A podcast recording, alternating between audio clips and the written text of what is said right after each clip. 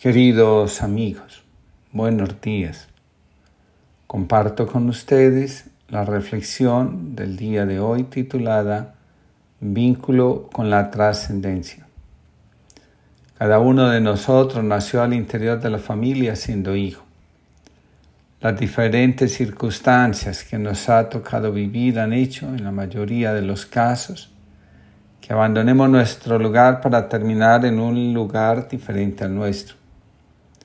Así es como llegamos a convertirnos en los salvadores de la familia, en la pareja anterior de uno de nuestros padres, en la representación de un abuelo u otro ancestro, etc. La experiencia que nos lleva a abandonar nuestro lugar en el sistema familiar, al transformar nuestra psique, haciéndonos creer que nuestro destino es el nuevo lugar donde estamos, puede considerarse una experiencia luminosa. De ahí la angustia que se produce en el alma cuando se le pide a la persona tomar el lugar que le corresponde. Inconscientemente, las personas creen que están desobedeciendo la voluntad divina, traicionando su destino y por esa razón se resisten a dejar de hacer lo que en su conciencia saben que no les corresponde vivir. Un hombre va caminando descuidado cuando de repente se cae en un foso de arenas movedizas. Tranquilamente, el hombre observa cómo se va hundiendo lentamente. Ve que poco a poco va desapareciendo dentro de las arenas, pero él continúa tranquilo. Pero cuando las arenas casi le alcanzan la boca y la nariz, se pone nervioso y comienza a pedir ayuda. Alguien oye sus gritos, lo localiza y le acerca una rama para ayudarle. El hombre agarra la rama, pero no hace el esfuerzo necesario para salir. Tire de la rama y salga. No, gracias, buen hombre.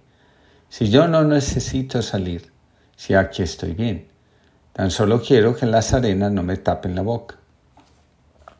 Lo luminoso, según Otto Rudolf, es el sentimiento que brota de una experiencia que nos desborda produciendo una transformación en nuestra psique. El estremecimiento que produce la vivencia, en la mayoría de los casos, es asumido como una manifestación de la divinidad.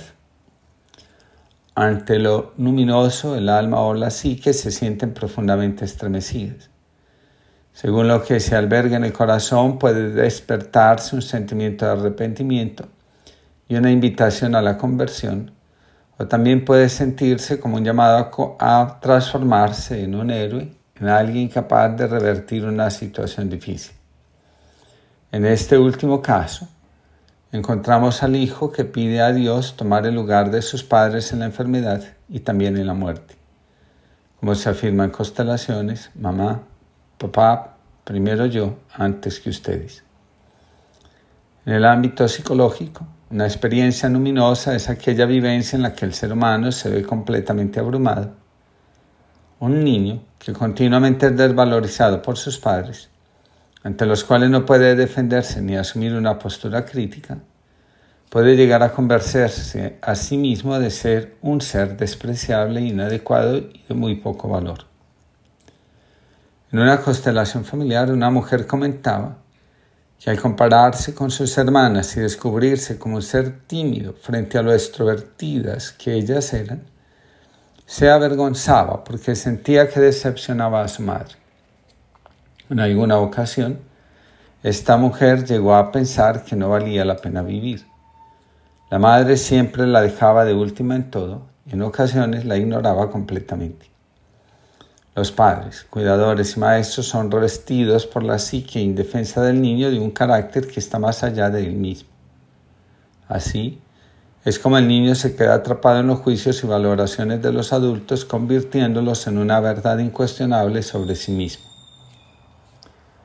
Señala Jagger Willis. El vínculo con lo trascendente está estrechamente ligado a la evolución de la conciencia. Mientras más inconsciencia hay, más divinas e incuestionables parecen todas las relaciones y realidades que nos rodean. A mayor conciencia de nosotros mismos, mayor capacidad de desdivinizar ciertos eventos, relaciones y palabras. Aquellas palabras que no nos atrevemos a cuestionar, dice Bergelinger, se instalan en la psique como palabras divinas. Esta es la razón por la que muchas personas no se atreven a salir de la cárcel, en la que palabras desafortunadas de sus padres las encerraron. ¿Cómo no llegar a creer que se es una basura cuando se ha escuchado en repetidas ocasiones a la madre, muy enojado, decirlo una y otra vez? La experiencia luminosa religiosa es la fuente más importante, el elemento básico de toda religión y de transformación de la psique. Siguiendo el pensamiento de Jagger, podemos decir, si la fuente se seca, se pierde la energía y vitalidad para realizar cualquier transformación o cambio radical. Las personas suelen creer más en aquello que abarca y condiciona su psique que en las enseñanzas de una institución religiosa.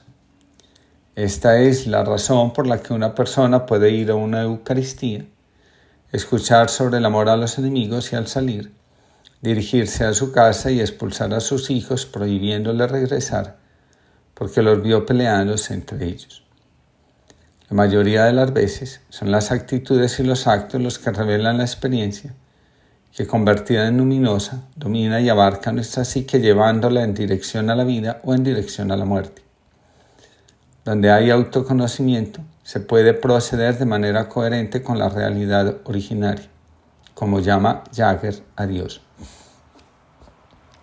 Mientras estamos atrapados en la experiencia luminosa, ignoramos la intención real de nuestras actuaciones.